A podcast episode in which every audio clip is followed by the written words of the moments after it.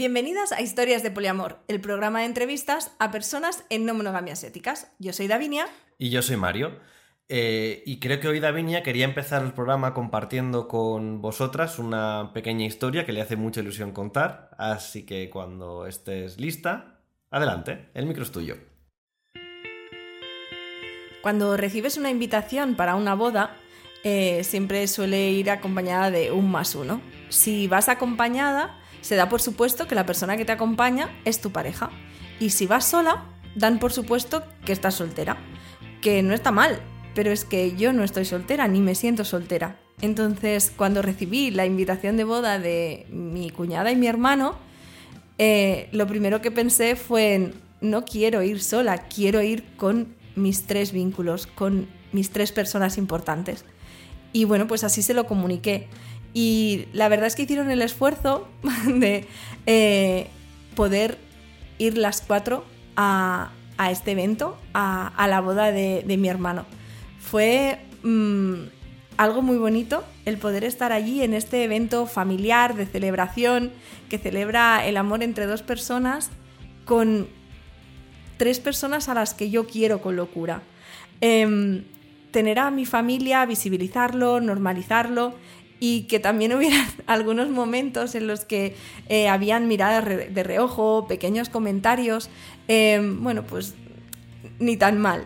Em, recuerdo que em, en, durante el convite hubo un momento en el que estábamos eh, bueno, en el que me estaba besando con uno de mis vínculos y otro eh, decidió hacernos una foto y empezamos a hacer rondas de fotos besándonos y teníamos a gente de otras mesas mirándonos entre con curiosidad y sé que con cierto cariño también.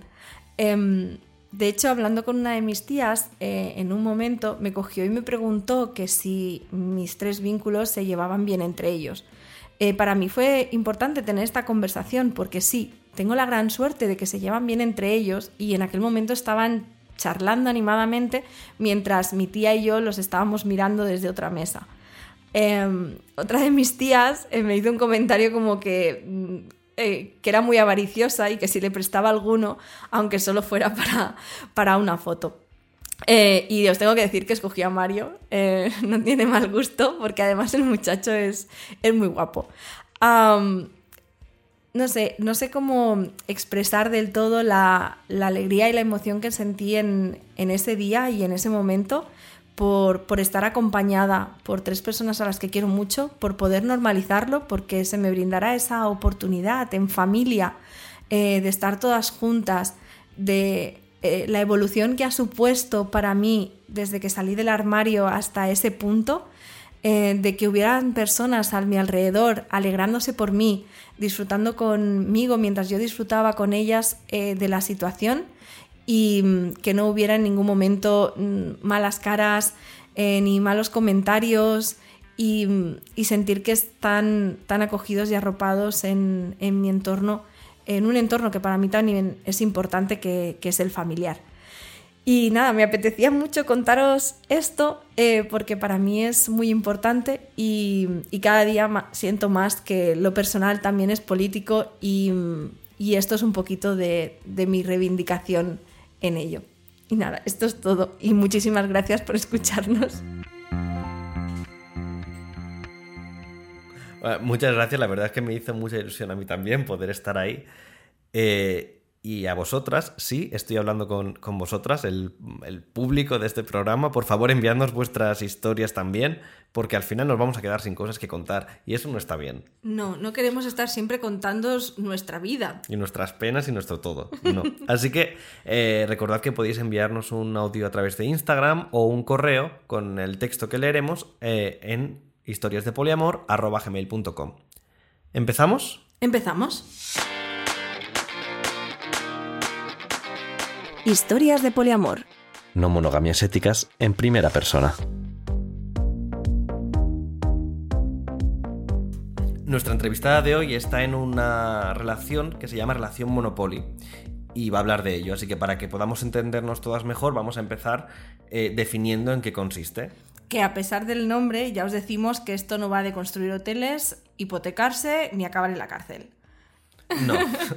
Se trata de un modelo de relación entre dos personas en el cual una de las dos personas es poliamorosa y por tanto tiene o puede tener otros vínculos, mientras que la otra no tiene intención de relacionarse a nivel de pareja con nadie más. Y de ahí el nombre, relación monopoli, mono de monógama y poli de poliamorosa. Muy bien. Así que yo creo que podemos ya empezar a hablar con Alex, que es una persona en una relación monopoli. Vamos allá.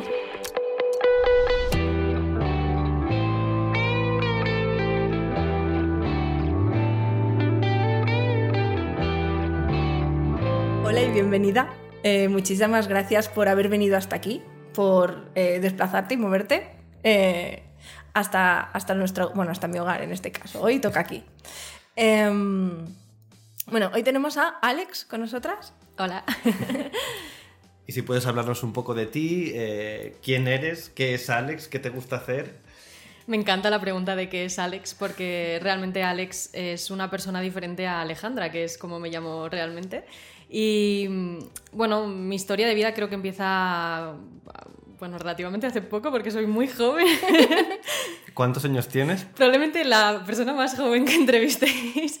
Tengo 24 años. Sí. Mm, por ahora sí. Bien, tengo. Victoria. Bueno, em, yo soy de Zaragoza y vine a Barcelona a estudiar, ya hace siete años, vine a estudiar psicología. Y aunque muchas cosas me cambiaron cuando vine aquí a Barcelona, realmente había muchas cosas que ya no encajaban antes de, de llegar aquí. Eh, recuerdo que mm, con 15 años me enamoré de una chica y cuando yo había sido idealmente hetero toda mi vida y de repente fue como que algo se rompió dentro de mí y las cosas empezaron a no encajar, ¿no? Eh, cuatro años de relación con una chica me enseñaron muchísimas cosas, sobre todo a que ser diferente no es malo y creo que ahí empezó mi camino.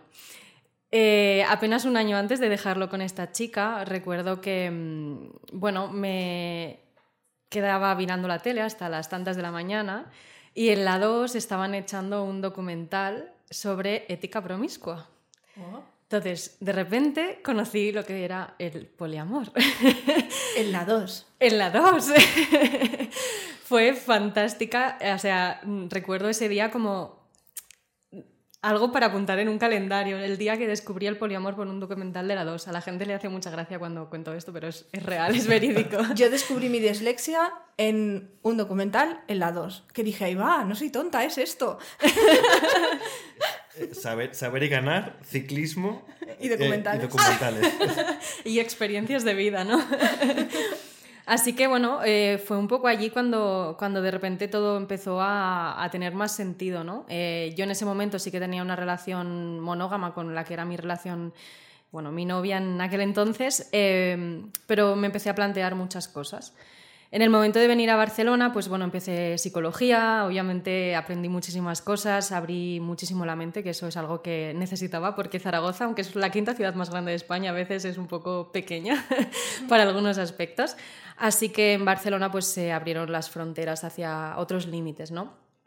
Eh, entonces, estando aquí, eh, bueno, al final acabó mi relación con, con, esta persona después de cuatro años y yo ya me planteé en ese momento que, bueno, pues que igual la monogamia no estaba hecha para mí porque muchas, bueno, muchas discusiones que había tenido con mi anterior relación habían tenido mucha relación con esto. Así que eh, ya empecé como a planteármelo. Por cosas de la vida entré en otra relación monógama, es que le vamos a hacer, ¿no? Y mm, en ese momento, bueno, yo notaba que había esta cosa, ¿no? Que yo ya había, llevaba tiempo pensando, que ya había leído, que ya había investigado, pero como que me daba miedo dar el paso, ¿no? Esperaba quizás algo que me ayudara a dar ese paso. Eh, de repente, estando en esta relación, yo conozco a otra persona, eh, actualmente mi, mi vínculo principal, y esta persona me enseña que es enamorarse de dos personas a la vez. Entonces, para mí fue un clic absolutamente brutal de decir, de repente quiero a una persona, de repente quiero a dos personas a la vez y no interfiere lo que siento por una, lo que siento por la otra.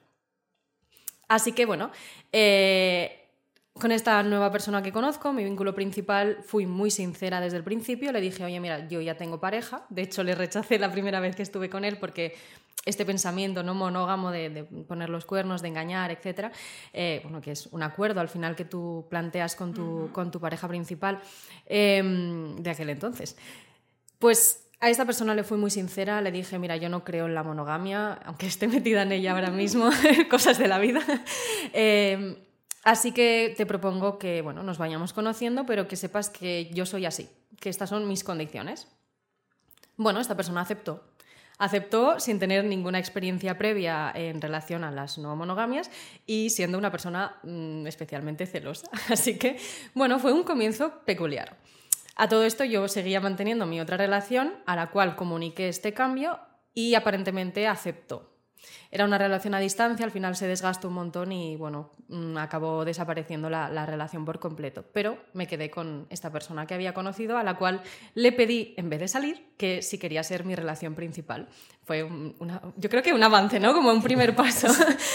Como cambiando, ¿no? Un poco las reglas, ¿no? Exacto, ya desde el principio empezar de otra manera, ¿no? Quizás. Así que bueno, pues creo que fue un poco ahí donde empezó toda mi movida y donde empezaron a pasar muchísimas cosas de las que habéis hablado durante todos los podcasts que, estaré encantada de explicaros. Sí, porque eh, no deja de ser curioso porque una de las cosas que nos has contado justo antes de empezar a grabar es que en tu entorno de amigos te llaman polinizadora.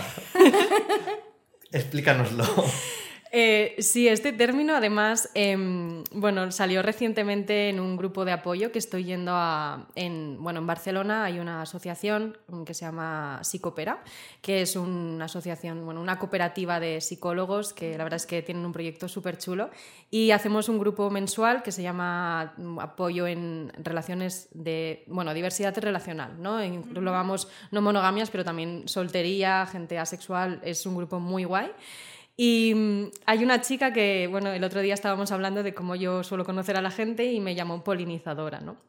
Entonces este término pues hace referencia a que cada vez que conozco a alguien nuevo acabo hablando de mi historia, de lo que es el poliamor, de lo que son las no monogamias, de lo guay que es este mundo, pero siempre creo que un poco poniendo los pies en la, en la tierra, ¿no? Porque de hecho recuerdo que hasta en un BlaBlaCar me ha pasado eh, de estar hablando sobre las no monogamias y que la chica con la que estaba hablando me dijera, joder, es que lo pones real, o sea, lo haces real, haces que no sea esa fantasía que a veces nos venden, ¿no? Que todo es maravilloso, que todo es de color rosa o que todo es follar, ¿no? Como en algunas ocasiones se ha mencionado. Me, me enseñas que hay, bueno, problemas, que hay que hacer gestiones, que hay que, bueno, adaptarse. Entonces, Sí, polinizadora es un término que me gusta, la verdad, me siento cómoda con ella. Además es guay porque nosotras nos conocimos eh, físicamente precisamente en un evento en el que se hablaba de poliamor. Era una charla eh, dentro del marco de unas actividades que hicieron desde Sex Stories, que es un magazine eh, bueno, es un magazine mm, con contenido erótico y ya de paso, pues diversidad relacional y, nos conocimos allí precisamente en, esto, ¿no? En un entorno en el que se habla de ello, en el que vas a aprender, en el que se plantean preguntas, en que, en que había mucha, recuerdo que había mucha gente con muchas dudas eh, grandes. en plan, ¿y esto cómo lo hacemos? Sí. Sí, sí, la verdad es que me encanta participar en donde puedo, aprender de donde puedo, ¿no? Porque al final es algo que se ha comentado también mucho en el podcast, la falta de información o de de, sitios ¿no? donde consultar quizás eh, qué, es lo que me está pasando, socorro, ¿no? ¿Con quién, con quién hablo de esto. Así que sí, hacen un montón de eventos y fue una maravilla poder conocernos ese día. Mira, aquí estamos hoy. Puede ser que hayamos llegado a un punto de podcast, de podcast viejo en que la gente va haciendo referencia en las propias entrevistas a podcasts anteriores. A ese punto hemos llegado. Estamos solo en la segunda temporada, por Dios. Bueno, pero eso es positivo, ¿no? Quiere decir que habéis tenido ya un impacto sobre las personas que, que están aquí. Sí, de, hecho, e, es que eso fue como, como el nexo de unión, ¿no? En, eh, iniciar aquel día en, en, en la charla. Y, y, sí que es muy bonito el, el, hecho de que nos lo dicen a veces, el, el, tomar como referentes. Y para nosotras creo que esto es muy importante. Y de hecho, aquel día en la charla fue cuando me contaste así un poco tu historia por encima y fue cuando dije, necesitamos hablar con ella, necesitamos que nos cuente cosas porque aquí hay cosas que creemos que son importantes. Exacto, o sea, he hecho la presentación, pero eso es solo como la puntita del iceberg. Creo que casi sería la parte bonita. No, no, en verdad no. Pero sí que fue como la parte muy inicial, el primer contacto, por así decirlo. Eh, después de eso llegó la realidad. Y es que, bueno, al poco tiempo de estar con este vínculo principal, yo mantenía otros vínculos de, mi pasado, exparejas sobre todo, que se incorporaron de nuevo en mi vida, que se pusieron incluso a investigar sobre qué era esto de las no monogamias. Intentamos mantener otros, eh, otros vínculos, otras dinámicas, intentando readaptarnos. Y, y, mi vínculo principal pues aceptó completamente todas estas personas que ya estaban en mi vida. El problema llegó cuando había que incorporar personas nuevas. Mm, me suena. Aquí fue un momento complicado y fueron como los primeros puntos de inflexión, ¿no? las primeras normas. Creo que era muy eh, inexperienciada, si existe esa palabra. ¿Inexperta? inexperta, sí, era muy inexperta cuando empezó eso, hace ya cinco o seis años casi. Cinco años, cinco, me he motivado un poco, cinco años. Y sí que es verdad que había leído, pero no, ni la mitad de las cosas que sé ahora las sabía entonces. Entonces todo eso de límites, de acuerdos, estaba un poco difuso, no, no lo teníamos como muy claro y obviamente no existían. Entonces íbamos un poco más tirando a la marcheta, ¿no? Que se dice. Entonces, pues muchas veces nos encontrábamos con estos problemas. El primero fue eso, conocer a alguien y decir, vale, cuándo puede ir a tu casa, cuándo no, cuándo pasamos nosotros tiempo juntos, qué quiere decir principal, qué, quiere decir estas otras personas nuevas. Un poco dar significado ¿no? a todas estas nuevas cosas que nos estaban pasando en ese momento. Más o menos lo pudimos llevar, más o menos todo fue bien. Eh, como he comentado, él me verbalizó, esta, mi pareja principal, que, que, era una persona celosa, ¿no? que él en sus relaciones pasadas había sentido muchos celos y sin embargo conmigo pues o los estaba gestionando genial o realmente no estaba sintiendo ¿no? esos, esos celos. Quizás yo siempre he pensado que al ser yo tan sincera desde el principio y decirle, oye, mira, que es que esto es lo que hay, ¿no? pues eso marcó como una pequeña diferencia. Por cosas de la vida nos acabamos yendo a vivir juntos, que realmente llevábamos ni menos de un año cuando, cuando pasó eso. Em, de nuevo, la inexperiencia nos dio un bofetón muy fuerte, porque cuando, al igual que cuando tú entras en una relación de noviazgo de, dentro de la monogamia, hay unas normas no escritas, cuando tú te vas a vivir con alguien hay unas normas no escritas. Entonces, no hubo un proceso de mm, hablar de nuevo acuerdos, hablar de nuevo de límites, de empezar a ponerle todo forma. Entonces empezaron los problemas más, más gordos. Em, no lo he mencionado, pero mi pareja eh, se consideraba monógama, 100%. Él aceptaba mi, mi forma de ser, mi parte no mono. Por tanto, tendríamos una relación que se llamaría Monopoly. Genial este término. aquí, aquí es cuando entramos en el debate de que la monogamia es un sistema y de que en el momento en el que tú aceptas que tu pareja es poliamorosa y dejas y rompes las reglas de este sistema, por ende ya no eres monógamo, eres no monógamo. Y aquí es cuando viene una parte que yo he tenido un debate muy grande sobre esto durante mucho tiempo con, con uno de mis vínculos, que entonces es como que esas personas serían monoamorosas, igual que tú eres poliamorosa, pero están dentro de un marco de las no monogamias. Porque claro, decir que eres monógamo cuando estás aceptando reglas de la no monogamia es un poco extraño. Porque en el fondo no existe un marco restrictivo monógamo, es decir, hasta donde entiendo, tú puedes, digamos, eh, conocer a más gente a nivel de relación y si él lo quisiera, podría hacer lo mismo, ¿no? Exacto. O sea, ambos tenemos la misma libertad, solo que yo la practico y él no tiene voluntad por hacerlo, no tiene interés, podríamos decir, ¿no? Pero claro, dentro de este marco también nos encontramos que nos vamos a vivir juntos, empiezan a pasar cosas y una de las cosas que pasan es clubs liberales. Em, entonces, de repente, como que se abre una ventana, una ventana nueva a decir, vale, nos vamos a empezar a vincular con parejas, por tanto, ya nos estamos vinculando más fuera de lo que es el vínculo principal. Exactamente, vamos a un club liberal, conocemos a una pareja, incluso pues, quedamos un par de veces, al final no termina por cuajar, pero mi vínculo principal se sigue considerando como monógamo. Bueno, es que puede ser monoamoroso y polisexual, porque ahí entra otro de mis debates continuos con esto. Me parece bien, realmente. yo siempre he considerado que las personas swingers, aquí nadie se me ofenda, eh, siempre, yo siempre decía, es que no son no monógamos, porque en realidad... eh, Son no monógamos. Sí, ya lo sé, ya cosa. lo sé, ya lo sé. Ahora ya lo he entendido, ¿vale? Me ha costado unos años, pero todo bien. Pero son monoamorosos en su mayoría, es decir, tienen su pareja principal, pero son polisexuales, con lo cual están fuera del marco de las monogamias, son no monógamos. Pero es como que hay aquí un montón de microestructuras. Podemos ir por capas y puede ser a Monopoly y si tienes más, pues Super Poly. Genial, aceptamos término. He tardado tantos minutos en hacer un chiste sobre el Monopoly que estoy súper orgulloso. Bien. Bueno, sí, es complejo porque al final también va ligado a tu identidad, ¿no? Yo me defino como poliamorosa y, y creo que eso forma parte ya de quién soy. Entonces entiendo que a él le cuesta todavía aceptar quizás esa parte eh, de, de no monogamia y de incorporarla realmente en, en su discurso. No, y que es genial, ¿eh? que si él se considera monógamo y, y las etiquetas te las tienes que poner tú mismo y te tienen que servir a ti. No tiene que venir nadie a ponérselas. Yo no vengo aquí a ponerle ninguna etiqueta, pero me refiero que, que como que he reflexionado mucho sobre esto durante mucho tiempo y al final ha, surgido como estos términos, ¿no? Más allá de monogamias o no. ¿Poliamor o monógamo? Pues ahí Que es- somos muy pesados, tenemos muchas categorías. ya, mucho vocabulario. Luego hacemos glosario. Perdona. sí. no pasa nada. También a veces las dicotomías, ¿no? Quizás de, de o todo o nada, o sí o no. Entonces, bueno, hay, hay muchos espacios, ¿no? Por medio. Y creo que realmente me muevo bastante en, el- en este intermedio. Eh, bueno, como decía eso, eh, pasaron los clubs liberales, eh, redescubrimos también nuestra sexualidad, que es algo súper guay porque quizás también dentro de una monogamia hay otros límites ¿no? no escritos en relación a la forma de mantener relaciones y eso también es súper guay poder tener esta experiencia. En mi caso ha sido derivada de tener una relación no monógama, pero bueno, quizás otras personas pueden vivirlo de otra manera, pero para mí también es una parte positiva ¿no? de este proceso. Entonces, bueno, em, de nuevo nos vamos a vivir juntos, nos establecen nuevos acuerdos, nos establecen nuevos límites y empiezan problemas.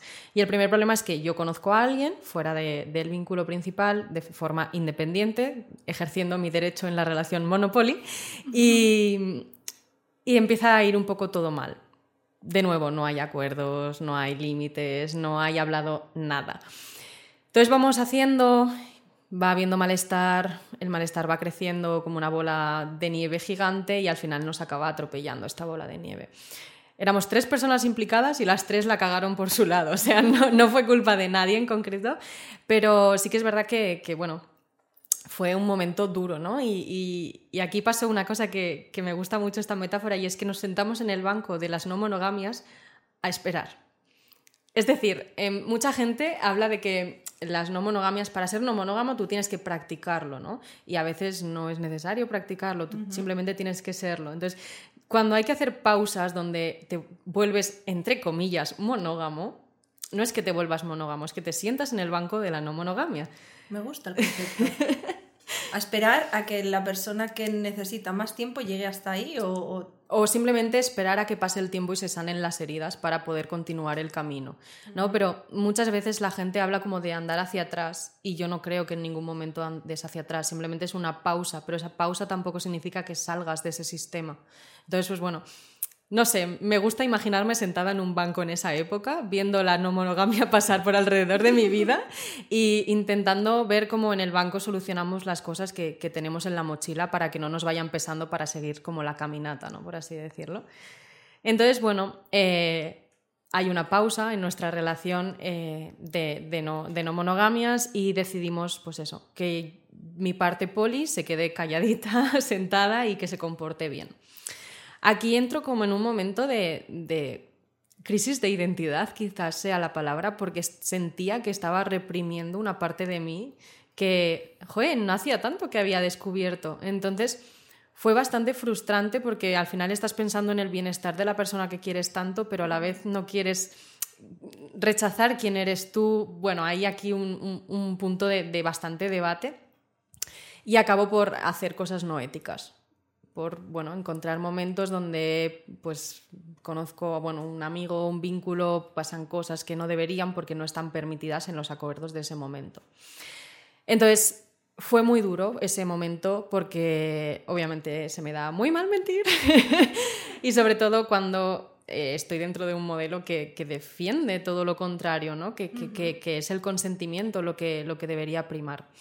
Em, en este momento, pues de nuevo hay otra vez muchos choques, muchos roces y muchos cuestionamientos de si realmente lo estamos haciendo bien, de cuál es la manera correcta de hacerlo, de, dónde podemos eh, aprender para, para que esto no vuelva a pasar. Aquí, obviamente, mi vínculo principal fue el que hizo el trabajo más fuerte porque, porque él es el que tenía el dolor, ¿no? Porque era yo quien lo había hecho mal y quien debería redimirse, ¿no? En esta, en esta ocasión. Eh, sobre todo cuando yo le había dicho que, que no lo haría. Entonces, pues bueno, aquí entro pues qué parte, hasta qué punto eres tú, hasta qué parte debes, bueno, muchas preguntas. Bueno, de hecho, eh, el tema de los límites y saltarse límites en algún momento eh, y después hablar del por qué te estás saltando esos límites, porque a veces esos límites no están, eh, están cubriendo la necesidad de otro, pero están atropellando totalmente tus necesidades. Entonces, ahí hay líneas que a veces son tremendamente finas, ¿no? De qué es un límite, qué es un veto qué es algo en lo que te estás sintiendo completamente obligada, qué es qué estás haciendo de manera realmente voluntaria porque quieres, ¿no? Es como, vale, sí, yo me quedo aquí sentada de manera voluntaria, pero ¿hasta cuándo? ¿No? Si me pincha una abeja al culo, me voy a levantar. Ahí está, ¿no?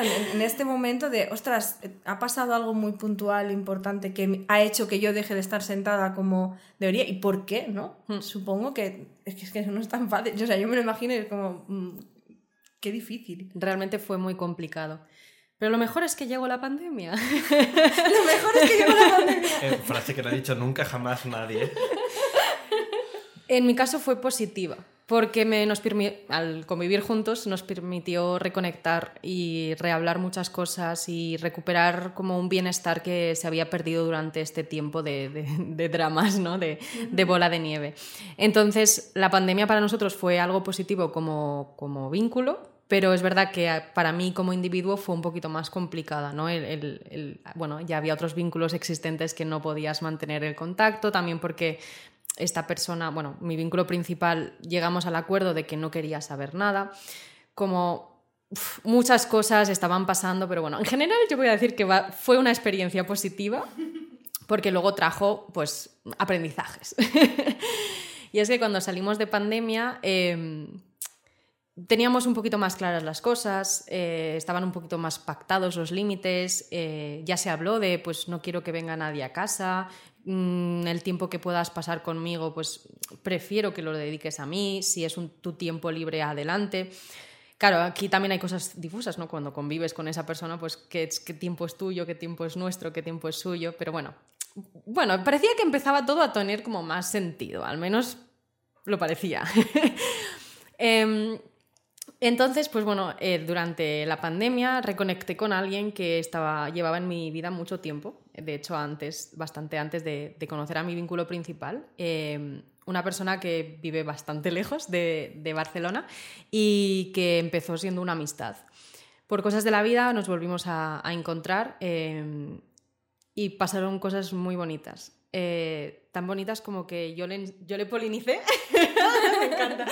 Eh, le veo como una abejita. le, le, presenté ¿no? todo lo que yo tenía en mi vida en ese momento y, y él lo entendió muy rápido. Tan rápido que incluso lo, lo compartió. Es decir, nos encontramos en un punto en el que él tiene el mismo tipo de relación que yo. O sea, es como que somos paralelos. y eso es muy guay. Entonces, siempre decimos, ¿qué vínculo tenemos? Pues es un vínculo en el que no hace falta decir nada, porque los dos sentimos lo mismo y los dos entendemos lo mismo por lo mismo. no sé si tiene sentido realmente esto. Entonces, em, bueno, la reconexión con esta persona fue muy guay y sobre todo fue no sentirme sola, ¿no? Porque quizás durante todo este tiempo todas las experiencias que había tenido mm, rodeaban demasiado la monogamia, los cuernos, etc. Y me sentía al final que algo lo estaba haciendo mal, que era yo la que estaba mal, que por qué pensaba yo de esta manera, muchas dudas de ese tipo, sobre todo porque ves que estás haciendo daño, en este caso a mi pareja principal, que me estaba permitiendo ser quien soy, pero ¿y si yo pensaba, ¿y si soy yo que estoy enferma? ¿Que, que, ¿no? que soy yo la que está causando aquí un problema? Y eh, en el momento de reconectar con esta persona y ver que, que, piensa igual que yo, que siente igual que yo, que vive igual que yo, fue como alivio. O sea, un alivio tremendo de, de verme reflejada y que también esta persona se viera reflejada en mí. Así que aquí empezaron a cambiar también las cosas. El problema fue, porque todas mis, mis, cosas bonitas tienen un problema después. Porque todo en esta vida tiene el, un pero. El giro dramático de guion, sí. si no es muy aburrido. Pero a, pero a, la vez es como un poco la salsa de la vida. Yo siempre digo que, a ver, los problemas... Es como es esto de que la vida está para, como para solventar problemas y mientras los puedas ir solucionando, no bad, ¿no? Sí, o aprendiendo de ellos, ¿no? Ahí que yo creo que es lo que, lo que pasó sobre todo en esta situación. Pues me encontré en un marronaco que, que no fue por mi culpa encima, eh, donde, bueno, pues mi vínculo principal se enteró de, de esta reconexión con el, con el vínculo eh, Porque que en, hablaba. En ese momento entiendo que estabais en un momento en el que tu pareja no quería saber nada. Exacto. Vale. Eh, No quería saber nada, pero tampoco se había hablado demasiado de qué sí quería saber, de qué no quería saber. Entonces, pues bueno, por un fallo de la vida, pues se enteró, ¿no? De, de que había pasado esta reconexión. Eh, sentó muy mal porque, bueno, mm, historias del pasado, pero sentó muy mal y tuvimos un mes de banco, otra vez, eh, banquillo, y mm, un mes muy duro de plantearnos realmente hasta la relación, ¿no? de, realmente si merecía la pena sufrir por alguien de esta manera. Eh, entonces, pues bueno, fue la primera vez en casi tres años que la palabra ruptura aparecía como algo realmente posible. Fue un mes muy duro, eh, muchas charlas y muy poco contacto. Y, y vivíamos juntos, es que eso era lo más difícil, ¿no? Hasta que empezó poco a poco a recuperarse. Quizás no. Mi vínculo principal no es que sea muy extrovertido o hablador como yo, que me encanta hablar, por si nadie se había dado cuenta todavía. eh, entonces, expresar las emociones, ver cómo te sientes, es algo que es una barrera todavía para, para mi vínculo. Eh, entonces, pues bueno, poco a poco yo veía esa recuperación, como decía, soy psicóloga, creo que eso también me ayuda muchas veces en, estos procesos. Y le pregunté si ya estaba preparado para, hablar, porque había que hablar mm, de todo lo que había pasado. Y bueno, hablamos. Y la conclusión fue eh, que, bueno, su conclusión en este caso, que todo lo bueno que le daba nuestra relación pesaba muchísimo más que el malestar que sentía en ciertas ocasiones derivado de, de mi forma de ser. Que él racionalmente entiende totalmente mi forma de, de ser, que, que, la comparte incluso, ¿no? Pero que emocionalmente pues que le cuesta. Así que era el momento de establecer nuevos límites, de ser muy, muy claro qué se podía hacer y qué no, de acuerdos de sacar una lista ¿no? y de ponernos en serio con las normas. Y ahí todo cambió. Yo creo que ahí fue, fue un cambio muy, muy grande. ¿no? Eh, ahí empezaron pactos como el no contar y no mentir, porque es algo que, bueno, él no puede procesar cierta información. A mí me encantaría contársela, no os voy a mentir, es muy duro muchas veces, pero, pero antes tendía, por ejemplo, a mentirle mucho, ¿no? a poner muchas excusas, pensando que de esa manera no hacía daño, etc. Y luego pues provocaba el efecto contrario, obviamente. Yo tengo una duda. Sí. ¿Cómo no cuentas y no mientes a la vez? Pues tenemos como palabras clave. Ah. Entonces, eh, por ejemplo, si voy a pasar la noche fuera, digo me voy a dormir fuera. O esta noche no vendré a dormir. Sin más. Sin más. Uh -huh. Si voy a ir a casa de una amiga, pues obviamente le digo, me voy a casa de Pepita, ¿no? Pero ya sabe, sabe, pero no sabe. Sabe lo que está pasando, sí, pero sin pero saber sin con quién o cómo exacto, exactamente. Exacto. Okay. Entonces también muchas veces, pues mmm, tampoco lo planificas de decir, oye, este día he quedado. Pues hay veces que pasa. Pues bueno, estoy fuera y digo, oye, al final no vengo a dormir. Pero está permitido. De esta forma él no tiene esa presión por saber, por, por, gestionar todo lo que sabe y bueno, yo me muerdo la lengua, básicamente. Eh, yo pregunto, porque es que conozco muy poca gente que esté en este modelo, pero si un, en algún momento estás eufórica porque de repente tienes algo maravilloso, una relación, o al contrario, y tienes un día terrible, vuelves a casa hecha un trapo, eh, ¿cómo se combina con esto? ¿Cómo, cómo lo lleváis? Eh, Bueno, lo malo de esto es que lo aprendí por, por la experiencia. Es decir, recuerdo, bueno, pues conocer a una persona nueva y la NR, pues ahí la fiesta party total. y claro, ahora tienes que volver a casa. Fue una experiencia negativa para mí, porque, joder, estás con todo el vibe, toda la emoción, quieres compartir la felicidad que tienes, quieres que vulgarmente hablando vienes de estar follando cinco horas y quieres seguir haciéndolo con tu pareja principal. Es que es, es compartido, ¿no? Así que la primera vez me costó muchísimo, entonces era como... me iba como... Te llega un mensajito y te entra la risa floja, te miran. ¿Es del trabajo? No. No, no, no puedes mentir. puedes, decir algo genérico como no es Vodafone.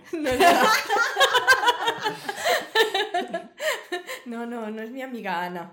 Entonces, bueno, creo que con el paso del tiempo he aprendido herramientas para poder gestionar esto. Sobre todo la moto es una de mis herramientas porque estoy con un vínculo, me pongo mi casco, me cojo mi moto y es como que tengo que hacer un reset. bueno, vive, lo has vivido, lo has experimentado, pero ahora tienes que guardarlo un poquito, rebajar el nivel. Cuando me encontré en nuestra experiencia ¿no? de, ver cómo gestionaba esto, pues mi pregunta a mi vínculo principal fue, oye, ¿y si algún día conozco a alguien? ¿Y si pasa? ¿Qué pasa con las emociones negativas? Porque mira, las positivas, pues allí que va que te va, ¿no? Pero ¿qué pasa con una emoción negativa? Su respuesta, bueno, costó unos días esta respuesta, pero al final fue, yo siempre voy a estar apoyándote, mm, para lo bueno, para lo malo. Entonces, eh, si necesitas apoyo, yo te lo voy a dar. Si necesitas cariño, yo te lo voy a dar. Si estás triste, yo te lo voy a dar. Entonces, un ejemplo de esto, hace un par de semanas tuve un duelo por un vínculo y yo estaba muy triste. Solamente tenía tristeza. Entonces, pues bueno, yo me puse en el sofá y le dije, estoy triste. Y él me dijo, vale. Y ya está, y ahí, y ahí está. Es muy, a veces doloroso, porque para mí es la persona más importante de mi vida y no poder compartir con esta persona muchísimas cosas de mi vida duele, duele. Pero tampoco quiero perderla de mi vida, entonces ahí tengo que sopesar, ¿no? ¿Qué, vale para mí más? Mis ansias por contarlo todo, por, por querer compartir ¿no? mis vivencias con, con, esta persona o su bienestar y el bienestar de nuestra relación. Yo te quería preguntar a todo esto, todas estas cosas que a veces te apetece contarle a él, etcétera. Entiendo que grupos como, como el, al que vas una vez al mes en Psicopera y grupos, eh, pues algunos que hay en Telegram y demás, te ayudan a poder conversar de estas cosas porque, al menos siendo como soy yo, tenerlo dentro y no poder contárselo a nadie me estallaría al final. El, o sea, tú vives un duelo, puedes decirle a alguien estoy triste, que venga, te abrace y te consuele en esa tristeza, pero no hay un punto en el que necesito explicar y, toda esta gestión y conversarlo y compartirlo. Sí, sí que lo necesitas, pero bueno, pues sí, el grupo me ayuda un montón. Obviamente también voy al psicólogo, eh, allí también en Psicopera, que es un crack, voy con Alex también, se llama como yo, es fantástico. Y también entiende perfectamente las no monogamias y eso también hace que todo sea muchísimo más fácil. Y por suerte todo mi grupo de amigos, incluso también mi familia, eh, sabe todo y, bueno, mm, siempre están ahí para, para, mí. Obviamente nadie de mi entorno, a excepción de mi vínculo lejano, comparte mi forma de, de, ver las relaciones, entonces a veces es como hablarle a una pared y explicarle lo que te está pasando, pero sí que es verdad que en el grupo eh, he notado un cambio brutal, ¿no? De, de, desde antes de ir a, a, después, ahora mismo llevamos como nueve sesiones ya, ya hechas y es como una liberación cada vez que vas, ¿no? Porque tienes un espacio seguro donde poder compartir cómo, cómo te sientes. Entonces, pues bueno, es complicado, yo mm, para nada, para nada es fácil. Y lo que también es muy complicado es mmm, cómo la gente lo rechaza, ¿no? Dentro de las no monogamias, que invaliden tu modelo o tu forma de, de afrontarlo. Igualmente lo hacen fuera de la, de la, no monogamia, está claro, ¿no? Pero esto lo hacen con cualquier, creo, creo, tipo de modelo no monogamo. Pero con el mío, pues me he encontrado con gente que me decía pues que no es válido que, yo me relacione de esta manera, o yo no podría, o no necesito que me digas eso, gracias. ya sé que es duro. Entonces, pues bueno, no sé dónde llegará, la verdad. O sea, tampoco lo pienso de esa manera. Es una persona con la que yo quiero pasar el resto de mi vida y, y que hay planes de futuro. E incluso uno de esos planes es que podría llegar a entrar una tercera persona en nuestra relación. Por tanto, quién sabe si cambiará su forma de, de, vivir las no monogamias, las relaciones, de entender todo como lo entiendo yo. Porque yo, yo recuerdo ese clic cuando me enamoré de dos personas. ¿Quién, ¿Quién, dice que igual él no lo, no lo pueda tener? Entonces, no es que tenga ahí mi esperanza de vida puesta en que llegue ese momento, un poco sí, pero, pero sí que espero que, que, que pueda haber en algún momento adaptación, más que cambio, adaptación con la de giros dramáticos que habéis tenido, uno más. Ya, de, de hecho, yo cuando estaba, cuando nos decías mmm, la gente no lo acepta, no lo tal, yo he de reconocer que soy de las personas que cuando encuentro a alguien que a lo mejor pienso, jo, qué genial es esta persona, que no sé cuánto, jo, pero qué lástima, es monógamo. es como, qué mono es o qué mona es, pero es monógama. Es como, porque pienso en todo este montón de gestiones, ¿no? Y en, y en cómo se construye ahora, en este preciso momento, mi, mi, modelo relacional, ¿no? Mi poliamor de sobremesa y tal, y pienso en alguien monógamo incorporándose a esto, o en alguien monoamoroso, o como sea, incorporándose, y me resulta realmente muy duro imaginarlo. Pero porque en muchos casos es directamente incompatible, es decir, en, en, en, tu caso, en tu relación, él, aunque tengáis vuestros eh, problemas y vuestros baches por el camino, acepta que tú eh, puedas estar con otras personas. Si tú de repente conoces a alguien monógamo con el que tienes un crash inmenso, inmenso es o renunciar a, a las relaciones no monógamas o, o renunciar, renunciar a esta persona. Por, por, porque si no va a permitir, o sea, si una posible relación con esta persona no va a permitir lo que ya tienes o lo que quieres construir, es que no se puede sacar más. Claro, sí, sí, supongo que, que, ahí está, el... pero a mí me da miedo. De entrada ya no voy ni a preguntarles, por si acaso. vale, nosotras siempre eh, intentamos preguntar qué es lo más difícil. Yo creo que nos, nos has dejado claro, muy claro, como que, qué es lo más difícil eh, o qué es lo que os, está, os ha costado más en todo este proceso que, de unido. Eh, no sé cómo dice eso en castellano. Bueno, que de unido. no me sale. Bueno, madre mía. Que madre mía, ahí, ¿vale? Eh, ¿Y qué te llevas de todo este proceso que sea muy bonito? ¿Cuál es la, la parte eh, que, que, que, sirve más para polinizar? ¿no? Para seguir polinizando, para ¿no? Seguir para... polinizando, no, la, la, la parte que dices, guau, pero esto ha sido muy difícil, es verdad, con todos estos giros dramáticos, nos has contado algunos momentos muy bonitos, pero de todo el camino, de todo esto, ¿cuál es la parte más bonita que te llevas? Yo creo que sin duda el hecho de poder configurar mi relación a mi medida, que eso es algo que quizás viendo a, a las relaciones de nuestros padres, de otras personas a nuestro alrededor, vemos como siempre hay sitios donde cojean, sitios donde podrías rellenar de una manera, ¿no? Los dramas de la televisión que dices, esto se solucionaría con poliamor. Entonces, el hecho de poder configurar la relación a mi manera, a la manera de mi vínculo principal, a nuestras necesidades reales, para mí es lo más bonito de todo. Y no cerrarme nunca nada, porque yo soy una persona que le encanta conectar con gente. Y sentía que en la monogamia tenía que como cerrar esa puerta, ¿no? No podía hacer nuevas conexiones porque había riesgos de que esas conexiones derivaran en, en otro tipo de vinculación con, con esas personas y también vínculos del pasado como exparejas que se quedan normalmente en un cajón odioso donde está cerrado con llave y nunca puedes volver a abrir.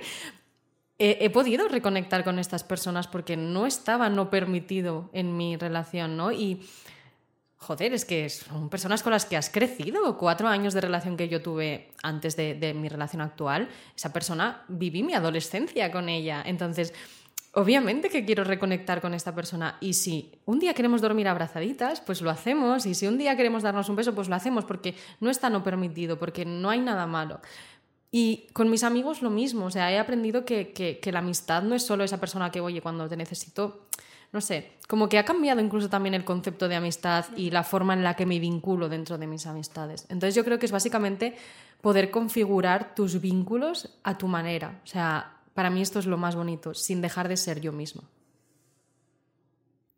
Lo comparto. Pues eh, Alex, muchísimas gracias eh, por la entrevista y por el concepto de banco de las no monogamias, que, que, si encuentras la dirección en Google Maps, pásala para que la gente se pueda ir sentando de vez en cuando, que seguro que le va bien. Lo intentaré, si no lo creamos, el banco. Pero en serio, muchísimas gracias por tu tiempo y por compartir tu historia y, y por soltarlo todo aquí. Vaya turra, os he mentido, en verdad. que va, ha sido genial. Muchísimas gracias. A vosotros por, por, crear esto, por permitir este espacio y, y por seguir creando.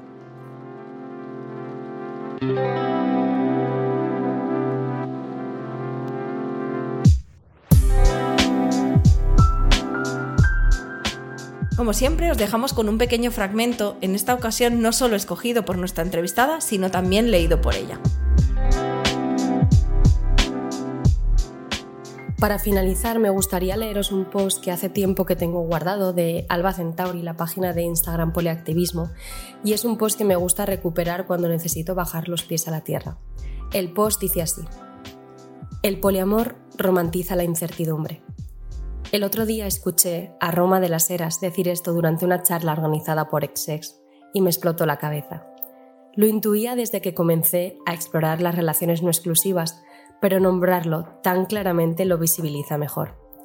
Resulta que en nuestro esfuerzo por rechazar el guion obligatorio de la monogamia y sus mandatos, nos vamos al extremo de pensar que cualquier acuerdo es igual de prescriptivo, aunque sea explícitamente consensuado. Pareciera que el mejor escenario consiste en dejar todo fluir, como si la falta de concreción fuese el máximo exponente de la libertad. Pero no, mi libertad plena requiere contar con la información relevante para decidir lo que prefiera. Y reconocer la autonomía de lesotres implica ofrecerles todo lo que necesiten saber para decidir. Se nos olvida que, sin acuerdos informados por las desigualdades del contexto, las relaciones tienden a fluir únicamente hacia el lugar de menor resistencia, el hegemónico. La incertidumbre puede causar angustia o ansiedad, y pensar que la ausencia de acuerdos es lo más cercano a la libertad nos deja una inmensa culpa cada vez que necesitamos pedir algo esencial para nuestro bienestar relacional.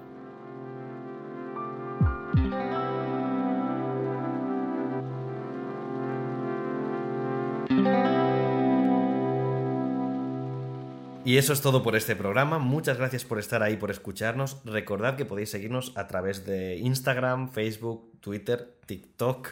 Sí, tenemos TikTok. Ah, me siento sucio porque solo hay dos seguidores y uno soy yo. Em, y nada, pues somos Mario en, edición y Davini en producción y redes. Y eh, para finalizar el programa os vamos a dejar con una canción de la otra que se titula Contigo. Eh, tenemos que darle las gracias a la otra por dejarnos usar esta canción que es maravillosa. Preciosa. Dale el play. Qué señor que soy.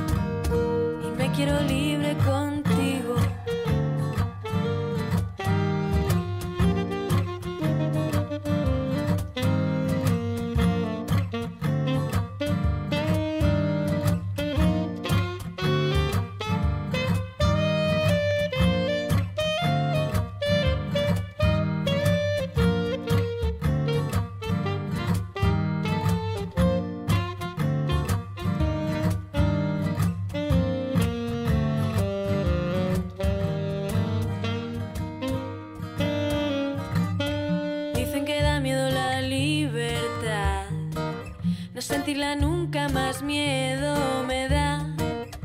Nadie nos dijo que fuese a ser fácil sacarse de dentro los cuentos de un príncipe azul. La luna me dice que puedo ser bruja, ser fea y violenta y matar a algún rey. Romper los sistemas, quebrar el sistema, coger una escoba y en vez de barrer, lanzarme a volar en la noche.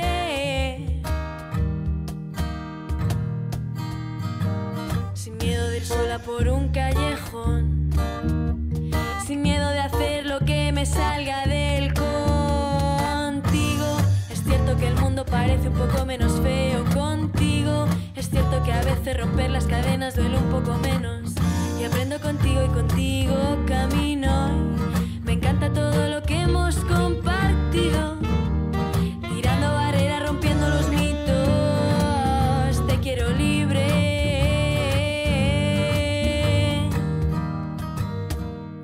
Quiero libre contigo.